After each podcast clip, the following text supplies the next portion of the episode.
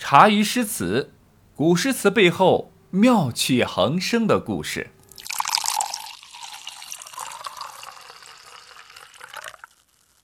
开启说走就走的旅行后，王之涣玩的可以说是非常开心。此时的他已接近不惑之年，丰富多彩的阅历加之旅游带来的视野的拓宽，王之涣的诗句呢也随之越发的精彩，知名度呢也随之蹭蹭蹭往上走。辞官旅行一年后，王之涣受邀与大诗人高适、王昌龄在长安聚会。于是呢，便相约在了长安旗亭酒馆喝上了几杯。喝到兴致时呢，正巧碰上了四个妩媚的梨园小姐姐在演唱诗歌。三个人听后，当即就兴奋了起来。然后三个人便打赌：这些小姐姐唱到谁的诗歌，谁就在墙壁上画一横，谁画的多，谁就最厉害。相反的，谁最少，哎，今天晚上这顿酒呢，谁就来买单。于是呢，王之涣等三人呢，就认真的倾听起梨园小姐姐的歌友会。第一位小姐姐首先唱到：“寒雨连江夜入吴，平明送客楚山孤。洛阳亲友如相问，一片冰心在玉壶。”这是王昌龄的代表作《芙蓉楼送辛渐》。王昌龄得意地笑了笑，就用手指在墙壁上画一道：“我的一首绝句。”随后，第二位小姐姐又唱道：“开沁泪沾衣，见君前日书。夜台何寂寞，犹是紫云居。”这是高适的《哭丹赋良久少府》。高适呢，也起身得意地伸手画笔，我的一首绝句。接着又一个小姐姐出场唱道：“凤肘凭明金殿开，强将团扇共徘徊。欲言不及寒鸦色，犹待朝阳日影来。”这同样是来自王昌龄的七言《长信秋词》。他得意地笑了笑，伸手画笔，两手了。半个时辰的功夫，王昌龄已经画了两下，高适也画了一下，大家都还没有听到王之涣的诗歌。要知道，王之涣年长于高王二人，出道也比他们早，这就有点让前辈王之涣面子上有些挂不住了，便说：“之前这些小姐姐长得不漂亮。”不是 C 位的主角所唱的不过是图个新鲜。待他那位最漂亮的 C 位梨园小姐姐传唱《阳春白雪》《曲高和寡》这样的经典雅曲时，一定会是我王之涣的。王之涣一本正经地说道，随即呢，还指了指那位还没有传唱最为漂亮的那位梨园小姐姐。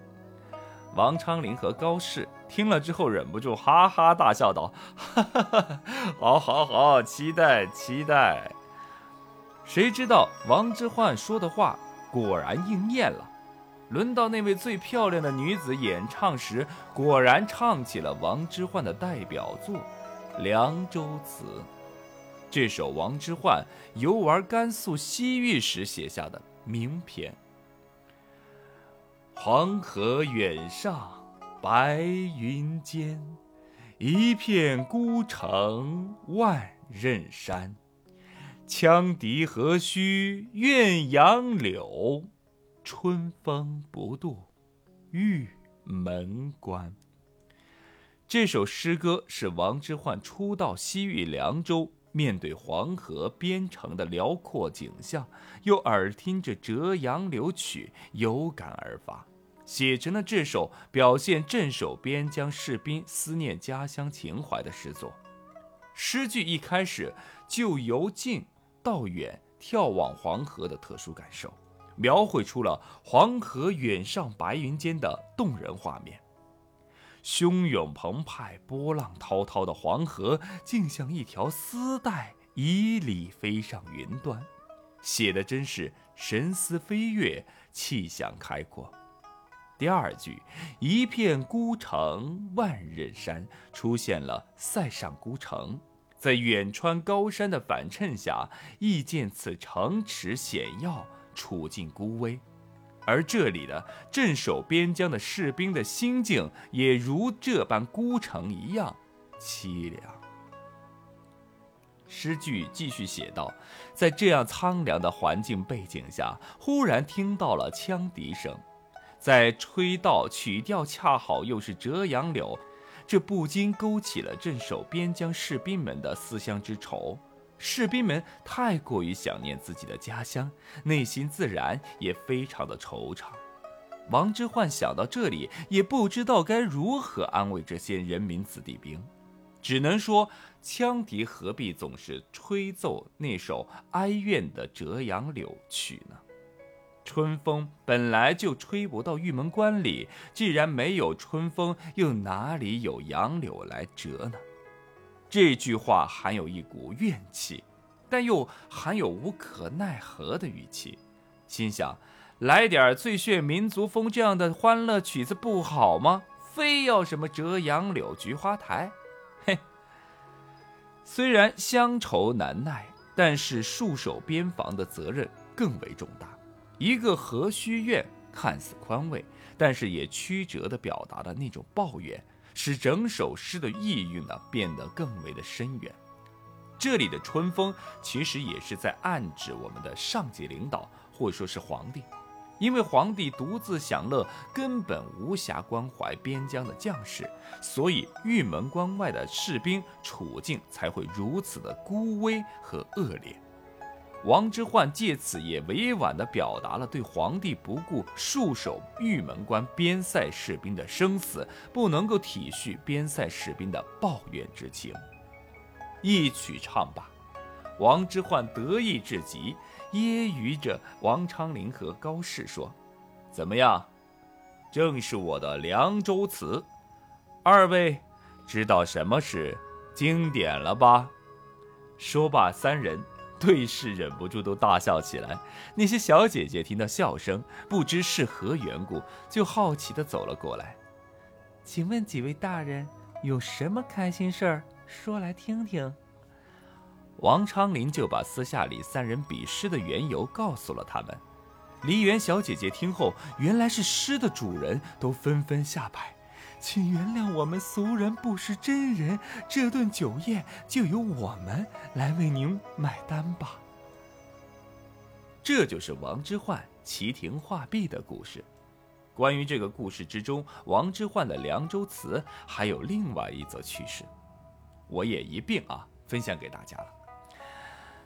在一千多年后的大清朝的某一天早上，乾隆皇帝呢把自己的纸扇拿给了纪晓岚。让纪晓岚在扇子上面题一首诗。纪晓岚拿过扇子，看到上面画着远山、城池和杨柳春风，便不加思索地题上了这首《凉州词》。题完诗，纪晓岚把扇子还给了乾隆皇帝。乾隆皇帝一看书法大气磅礴、苍劲有力，非常高兴。可是再仔细一看，发现诗中呢竟然写漏了一个字儿。黄河远山白云间，写成了黄河远上白云间，把这个“间”字呢给写漏了。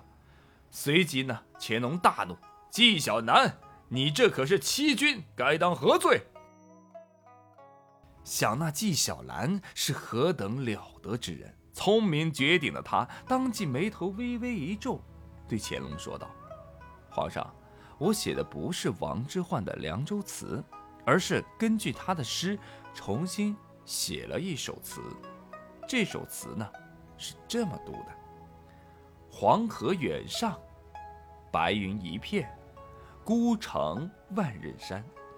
羌笛何须怨，杨柳春风不度玉门关。这才是名副其实的凉州词。乾隆一听，也不得不佩服纪晓岚的才华，大笑而去。纪晓岚这么一改，便将一首千古名诗改成了一首千古名词，恐怕王之涣听到了也得投梦来对纪晓岚竖个大拇指了。走过不惑之年到知天命的年纪的王之涣，终于在大唐王朝的文坛拥有了自己的一席之地，他的诗歌也开始在唐朝流传。到了五十四岁的时候，也就是天宝元年（公元七百四十二年），王之涣决心回归仕途，补缺出任的文安县尉。经过年少时的侠义轻狂，中年周游边塞的旅行，终于王之涣决定稳定下来。也就在他上任后的几个月里，王之涣突然病倒了。经过医生们医治无效。生于公元六百八十八年初唐后期，年仅五十四岁的王之涣，病逝于任上。王之涣生在一个诗歌璀璨的大唐王朝，也许他并不是最亮眼的一位，论诗歌数量远不及李白、杜甫二位顶流，论仕途也不及贺老头张九龄，论历史记载那更少得可怜。诗歌呢，也仅仅只有六首传承下来，但是那又如何呢？能打动人的诗句，从来都不是花言巧语，而是恰到好处的温柔。王之涣做到了，只有六首，又怎么样？能流芳百世，足够了。